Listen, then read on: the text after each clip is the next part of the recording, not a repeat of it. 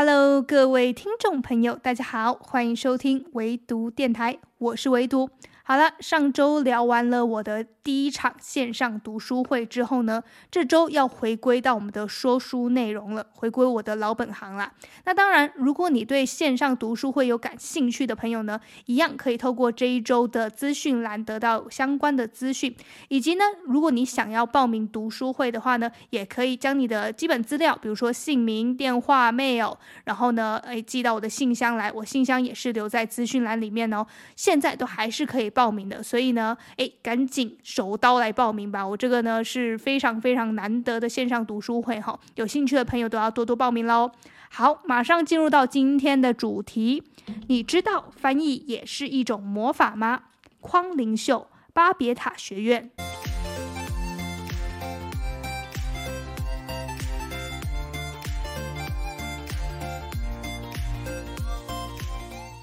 好，这一期呢，总共会分四个部分做介绍。第一个部分呢，当然是要讲一下我为什么会选这本书嘛。有茫茫书海当中，我特别选到这本书，一定有我特殊的原因。就比如你为什么会选择你现在的另外一半，你一定是有被什么让他的特质给吸引，所以这本书一定有吸引我的地方。所以我在第一部分会跟大家好好做介绍。那第二个部分呢，会做一个简单的故事梗概，因为它是一个呃蛮庞大的虚构小说哈，所以需要跟大家做一下故事的梗概、故事的介绍。那第三个部分呢，就是讲一下。我在这本书中看到的亮点、有启发的部分，以及我觉得很想跟大家分享的段落。好，然后第四个部分就讲结语还有感想喽。好，马上进入到我们的第一个部分哈，就是讲一下我为什么会选这本书。众所皆知的呢，就是我是一个书籍封面的颜值控，也就是说呢，书籍封面好看的话，我就会很想要把它买来收藏。那这一本《巴别塔学院》呢，我觉得它的书封非常有设计感，非常有艺术气息，是一个暗黑色的封底，然后中间呢有一横，诶，应该是一直条，是一个银白色系，上面写着“巴别塔学院”。你可能乍一听会觉得，哦，我大概知道它可能是跟学校、跟某个学院相关，可是我不知道这个学院是做什么，因为我对巴别塔这三个字非常的陌生。于是呢，你就可以仔细查一下，哦，原来巴别塔呢，它其实是圣经里面记载的一段故事，是跟人类语言的起源相关的，所以你大概可以知道说，这个巴别塔学院是跟语言。人类的语言有关的一个学校或者一个学院、一个门派，那这个就是我们大致上可以从书名中判断的一一点。那当然了，我当初在买这本书的时候，我是真的不知道巴别塔是什么的，但是我就冲着它的学院以及这样的呃暗黑色色系，然后充满着神秘色彩的书风吸引了我，于是我就把它买回来了。呃，当然拿到这本书之后呢，你会被它的厚重感。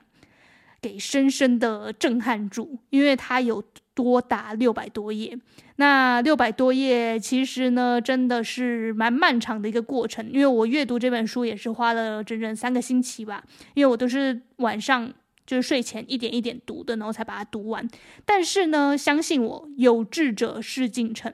我那时候一直都觉得，哇。要挑战这样六百多页的书，也真的是对我而言是一个新的挑战。所以我在这个新的一期，哎，我挑战了自己了。所以大家也不用太担心，说六百多页我是不是吃不消啊？但其实也不会，就每天读一点，每天读一点。它其实很多地方是可以很快速的浏览过，然后不会影响到整体的故事发展的。但是它里面要讲的议题是非常深刻，这个我在后续再慢慢做介绍。好了，我讲完了，我为什么会想要选这本书，我为什么会阅读阅读这本书。在外第二个部分就是要讲一下这个故事的梗概啦。这个故事呢，就如同我刚刚说的那样，它是跟语言相关的，所以呢，它里面呢，翻译这两个字是它的关键字，里面呢的主角是。作为翻译家，作为译者的，所以呢，他是会懂得两种语言之间的切换。你千万不要小看这种两种语言之间的切换这种能力哦，这在我们现在看来也是非常厉害了。那他在里面呢，他是把它加入了一个虚构的色彩，就是当你会这两种语言，然后你知道要怎么样去做这两种语言的切换跟翻译之后呢，你可以运用白银。白银就是他们的媒介，你可以把这个翻译的这个能力运用在白银上面，这个白银就能帮你发挥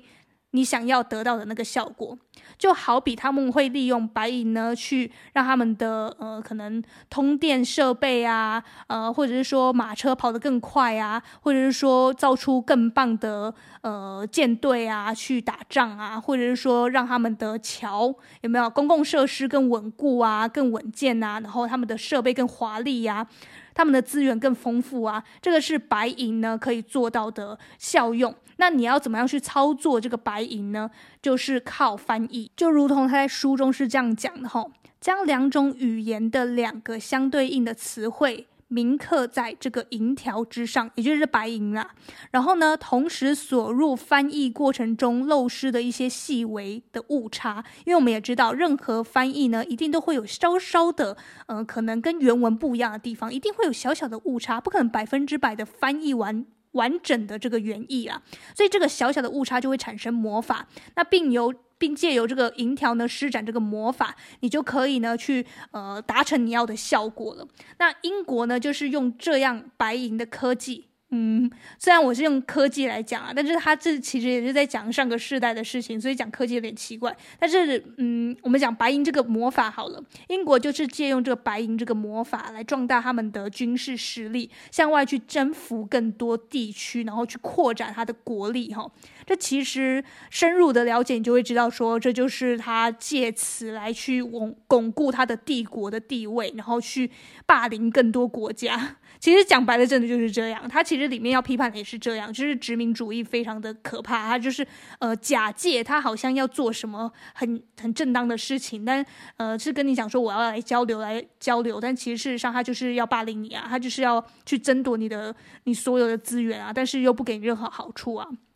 好，这个就是他的整整体的嗯、核心。那我要讲他的故事呢，就是。主角啊，他是一个中国人，他是在广州长大的。那他呢，天生拥有两种语言，一个就是中文，一个就是英文。他可以非常熟练的，像呃，跟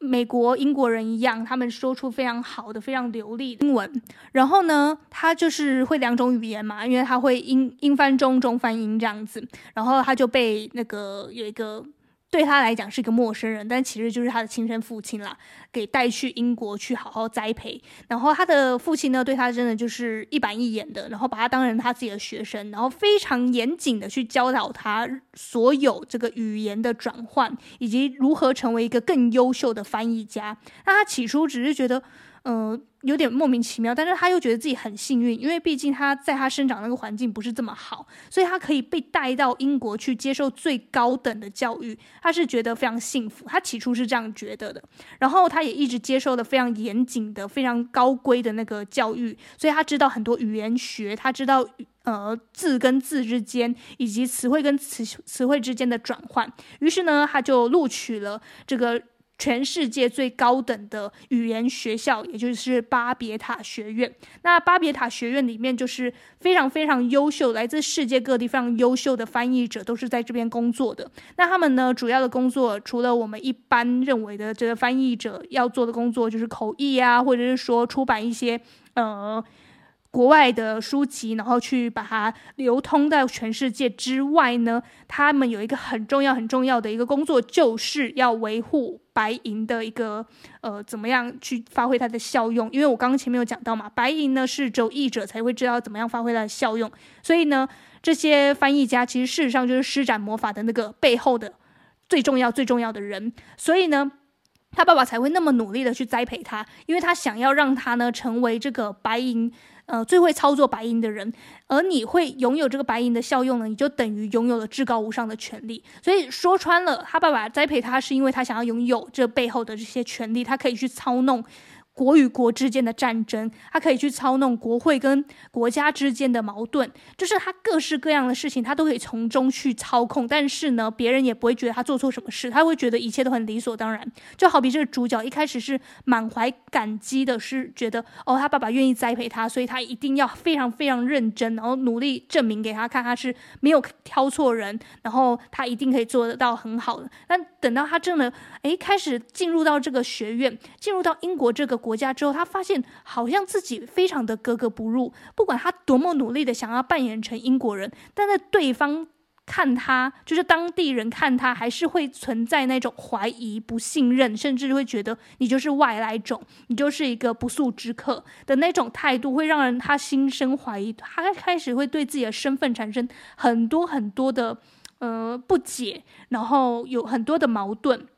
于是呢，在他这迷惘的期间呢，诶，他就是认识了他一些在这个学院里面的朋友，他们就相互扶持啊，才会发现说，哦，这来自世界各地的这些朋友们呢，他们也是有各自的原因来到了巴别塔学院。那他们其实呢，很多是来自一些被英国殖民的国家的人，所以他们也知道说，这个其实背后。隐藏着一个很大的阴谋，就是他想要，呃，英国企图想要通过语言去实施他的。呃，权力，或者是说，让他的权力可以四散在各个国家，让他的权力更外放，所以他通过语言当做自己的武器去殖民其他国家，让其他国家对他屈服。所以他们知道这背后的阴谋之后呢，同时又很矛盾，就是说，可是我现在是取之于英国，我现在所拥有的一切，我受到的最高等教育，我得到的这么多，呃，什么？非常好的优待都是英国给我的，可是呢，我又知道他这一切都是非常的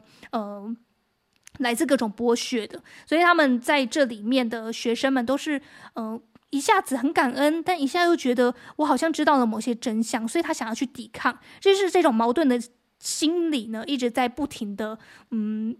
穿梭在这里面的学院当中，有些人可能更清醒的，他就会离开了这个学院；有些人可能就觉得我还在挣扎当中。所以，他里面要描写的那个议题，以及他想要讲的这个主角们的矛盾的心理状态，是写得非常的深入，非常的细腻。我觉得这个大家可以在阅读的过程中好好的去留意一下，他是要怎么样去讲述这个主角们之间对于这件事情的挣扎。好，那这个就是大致上的故事梗概。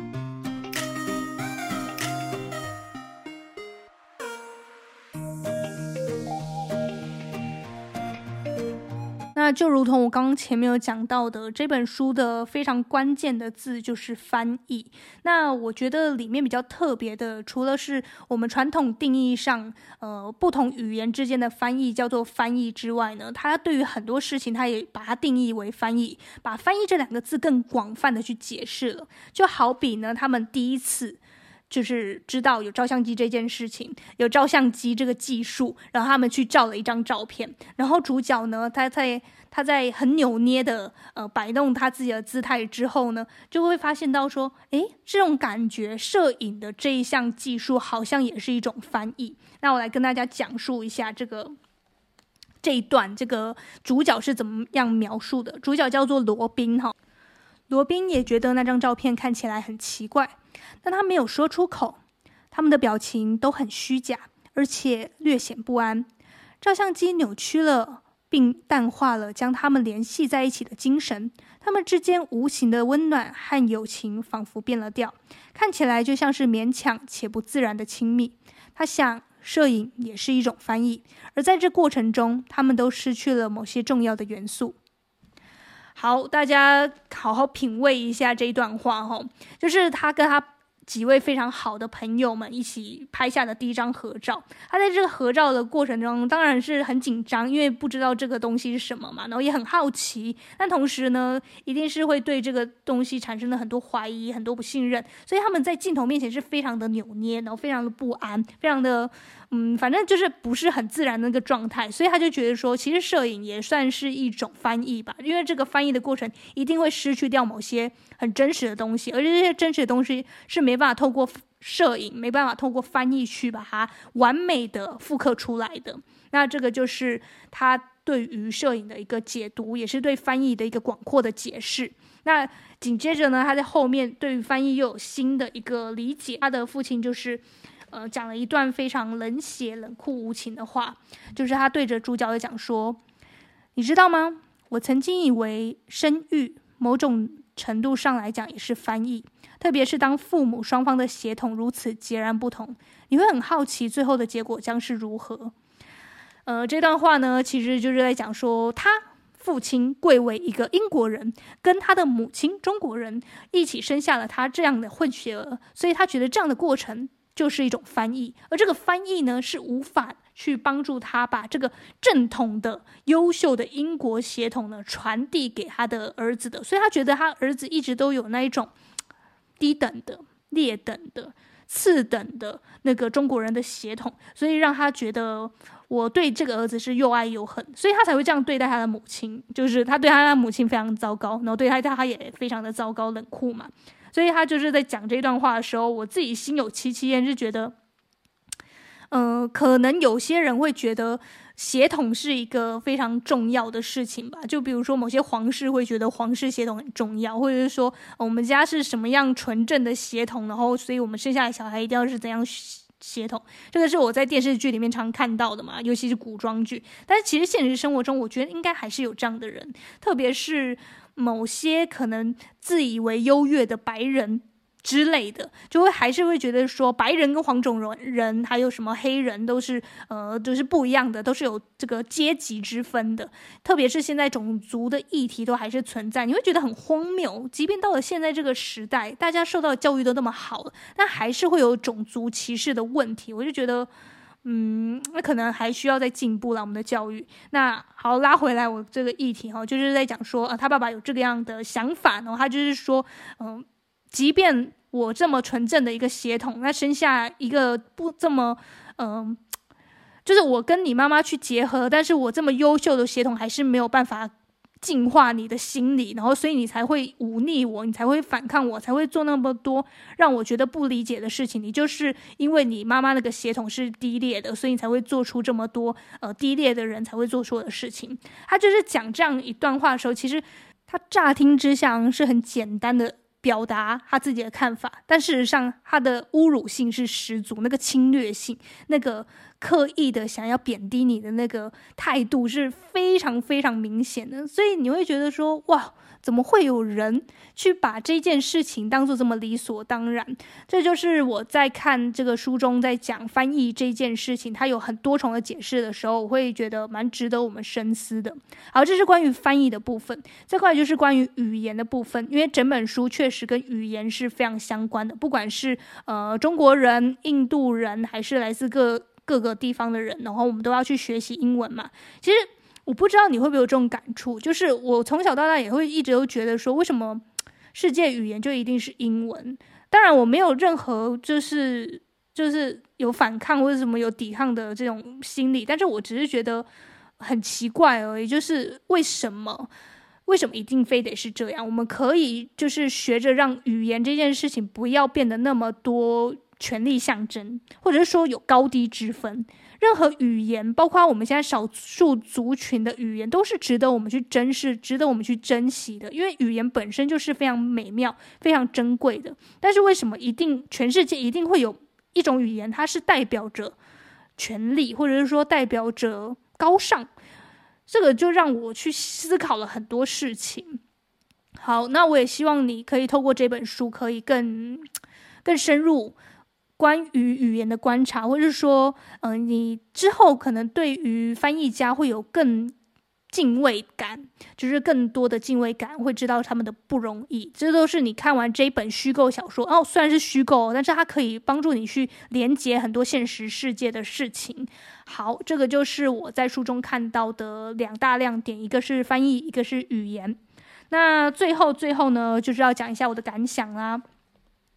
我的感想呢，就是我非常佩服作者的企图心，他就是想要透过这六百多页去打造一个全新的虚构架空的故事，但是在这个架空的故事里面，又有很多真真假假、假假真真去穿插在里面。他想要讲某些历史故事，他想要讲某些他想批判的事情，所以我觉得他野心非常大，然后他也真的有做到了。虽然呢、我这边有小小的建议，就是我觉得他的故事。有的东西细节描写太多，会让人失去耐心。但是你撑过那一段细节之后，你会得知说，哦，他这样做，他这样写是有用意的。然后你会，呃，很喜欢他这样的铺陈。那我看到最后之后，我是非常感动，我也很喜欢他的结尾的安排。那至于他结尾怎么安排，我当然就不剧透了。当然就是要靠自己去好好阅读，你就会知道说我为什么那么喜欢，是非常感人、非常动人的一个结尾哈。那我这边就是简单介绍一下这个作者是叫做匡凌秀，他是一个